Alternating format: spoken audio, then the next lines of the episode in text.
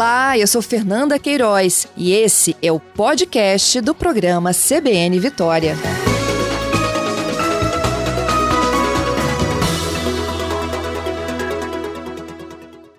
Há poucos instantes, a participação da reportagem Vinícius Agoto, ele apresentava aqui uma entrevista ao vivo com o diretor-geral do Detran, Givaldo Vieira, falando de uma fraude que foi identificada, descoberta, servidor afastado, é, envolvendo habilitações aqui no estado, né? E aí eu disse para vocês que eu voltava para contar uma outra tentativa de fraude, né? que um capixaba que não caiu, mas os golpistas chegaram a aplicar esse golpe em várias pessoas, não só aqui no Espírito Santo, como no Rio de Janeiro e São Paulo. Os detalhes, inclusive, estavam ontem numa reportagem da Fabiana Oliveira, de um grupo de estelionatários que aplicava golpes pela internet. Esse grupo foi descoberto pela polícia aqui no Espírito Santo após os criminosos tentarem enganar o secretário de Estado de Controle e Transparência, de Marca Mata, que também é policial. Isso foi no último dia 3. O secretário procurou uma delegacia porque ele desconfiou que poderia ser vítima de um golpe após colocar um telefone celular à venda. Quem está conosco na linha agora é o próprio Camata, que vai nos contar detalhes de como é que a gente, enquanto cidadão, consegue farejar se isso é golpe, não, não é golpe, não é mesmo? Vamos ajudar os demais aqui. Camata, bom dia. Oi, Fernanda, bom dia. Bom dia, ouvinte da CBN. Camata, quase caiu no golpe? quase, quase caí, de verdade. É, vamos lá, enquanto cidadão comum, tudo uhum. parece que é verdade, é isso? Parece, e assim, realmente no, durante o momento ali que eu estava negociando, era o telefone, né, que eu tinha, eu tinha trocado de telefone e falei, ah, não vou ficar com o telefone parado, vou vender o telefone. É, mas durante a negociação do telefone, essa pessoa que apareceu para comprar, é, não teve nada que tenha sido uma expertise policial que eu tenha aplicado para não cair no golpe. Na verdade, é, a desconfiança apareceu quando um dos e-mails que a plataforma OLX manda na hora que você faz a venda, esse e-mail chegou, mas nele tinha um erro de português, né? E é muito comum essas quadrilhas, é, esses estelionatos, essas fraudes eletrônicas, né? Que é, eles montem e-mails parecidos com os e-mails do, do site de venda, mas é, tinha uns dois erros de português, assim, que você, você pensa, né? A plataforma, ela não, ela não erraria, né? E, e trouxe uma desconfiança, mas a, eu confesso que até aí eu, eu consegui, eu permaneceria comprando, só trouxe uma desconfiança mesmo, né? Entendi, é, vendendo, pessoa, né? É, é. Aí eu, eu joguei no Google, né? E assim, é muito importante, é, como a gente vê que a quantidade de pessoas que caem nesses golpes é muito grande, é, eu mesmo, depois que saiu a matéria, mostrando como que é a fraude e tudo mais, assim, tem é, quase uma centena de pessoas que vieram falar, eu caí, eu caí. Então, assim, o alerta é muito importante, né?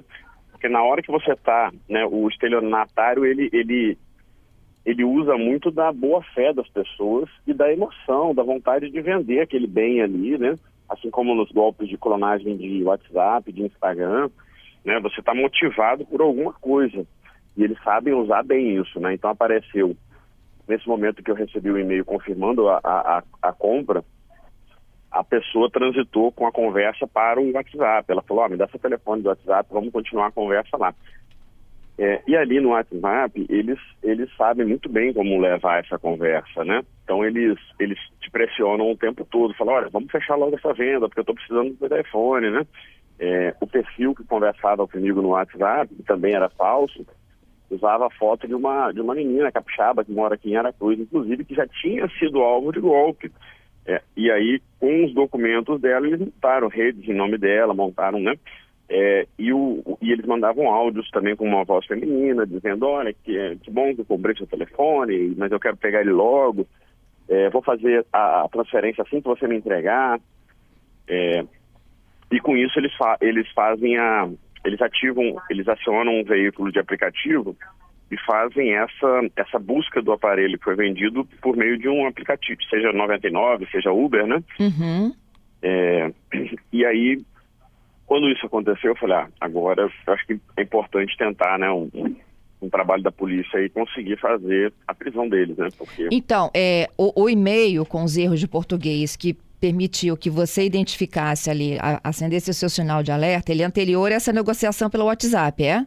Isso, isso, exatamente. Mas assim, foi anterior e posterior, porque eles mandam um e-mail confirmando a compra ah. e na hora que ela vai mandar o veículo de aplicativo, ela fala assim, ó, é, eu, eu, já, eu já informei pro, pro OLX que a gente fechou mesmo a compra. Você vai receber um e-mail dizendo que você pode entregar seu telefone para o motorista do aplicativo. Uhum.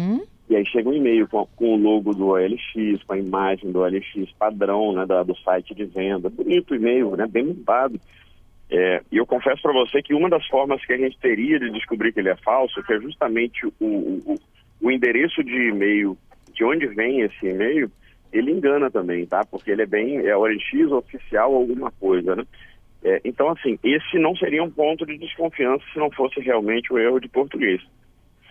Entendido. Em que momento você falou que você foi para o Google? Você pegou esse e-mail que tinha erro de português e colocou ele no Google? Não, eu joguei no Google é, fraudes OLX, né? E ah. parece um pouquinho quando a gente recebe notícia falsa, Fernanda.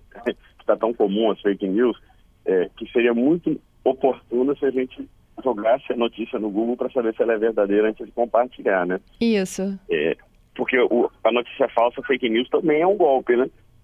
Verdade. E, então foi mais ou menos isso. Eu joguei lá golpe OLX e o OLX e, e, e tem várias cita situações na internet. É, e rapidamente, a primeira pesquisa era essa. Era falando como que esse golpe é feito e, e exatamente como o golpe que estava quase caindo ali, né? É, e, e aí o veículo de aplicativo, ela, ela, ela, ela foi acionar o veículo de aplicativo e nessa hora eu falei, ah não, vou dar um pulinho na delegacia, vou, vou ver se os policiais civis têm conhecimento dessa fraude. E aí, para minha felicidade, eles não só tinham conhecimento, como tinham muita vontade de pegar alguém desse golpe, né? Hum, é, muito bom. Aí, aí você procurou uma delegacia. Exatamente, a delegacia da Polícia Civil ali em Vila Velha, os policiais foram muito receptivos.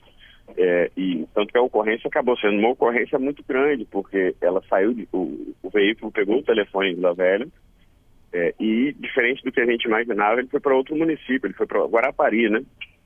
É, e aí os policiais já abordaram o compra, o, a pessoa que recebeu o telefone em Guarapari, e não era o comprador, né? É uma quadrilha mesmo, né? Eles fazem a venda, eles fazem a venda desse telefone é, de outro estado. Então, a pessoa que estava conversando comigo, ela estava provavelmente em São Paulo. É, e a pessoa que estava no Espírito Santo, ela só recebia aparelhos é, é, é originais, é, vindos dessa fraude, né? E ela recebia e postava nos correios para a pessoa que estava em São Paulo. Olha só, que articulação, né?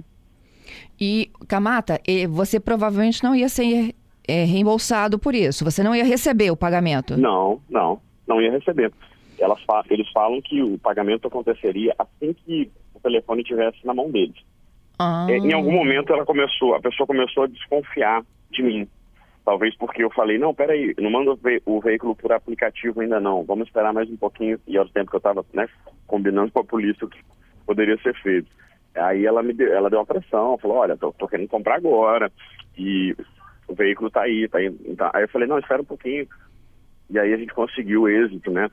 É, e assim, é, uma, é, um, é um grupo criminoso, é uma quadrilha, é, é uma quadrilha que está relacionada a outros crimes muito mais graves, né? O, o, o rapaz que foi preso no Guarapari tem passagem por crimes mais graves de, de tráfico, né? É, e, e, é uma quadrilha que está em vários estados. Ela está presente é, com um modo, modo de agir é, muito forte, porque ela centraliza em algum lugar a recepção desses eletrônicos e ela e ela tem pessoas em vários estados é, é fazendo justamente a, a, recepção deles, né, no momento em que o golpe é aplicado. Meu Deus. E o, o, rapaz do aplicativo, ele tinha alguma coisa a ver com isso ou só aquele serviço Nenhuma, de entrega? nada, coitado. Ficou assustado. Ficou, imagina. Ah, estou assustado, mas assim, a polícia foi muito. É, fez um trabalho muito bem feito, né? Eles, eles no momento ali já, já avisaram que é, o ambiente estava seguro e que é, a abordagem era só pelo, pelos, pela pessoa que estava recebendo o telefone mesmo. Então, ele foi muito tranquilo e muito gentil. Entendido. E aí vocês conseguiram capturar o receptor? Exatamente. Uma casa em Guarapari, onde tinha outros aparelhos é fruto da mesma fraude. É, chamou a atenção que tinha um, tinha um computador novo lá, de, é, na garantia ainda, o notebook, dentro da caixa. É, esse aparelho a gente conseguiu, é, os policiais na hora que abriram ele lá, é, tinham o nome de login da pessoa e aí foi feito contato com a pessoa e ela tinha acabado de tomar o golpe, ela tinha acabado de entregar para o aplicativo também. E ela foi à delegacia, registrou também, com a mesma forma de agir. Entendi. Essa pessoa foi presa, Camata? O, o receptor, o receptor. Sim. E aí ele, ele, ele pelo menos assim, deu algum indicativo de como chegar ao, ao, aos que estão fora daqui? Sim, sim, a polícia já está, ela já, já pediu a prisão das pessoas, já identificou e pediu a prisão. Pessoas fora do estado. Muito bom isso. Olha, eu acho que sim, que é importante seu relato. Você já chegou na, na conversa até falando, né, que não teve nenhum faro policial. Qualquer cidadão pode se atentar a esses pequenos detalhes, não é mesmo? Eu acho que as, as duas situações que chamam muita atenção aí são é, não é preciso ser um policial para descobrir o golpe.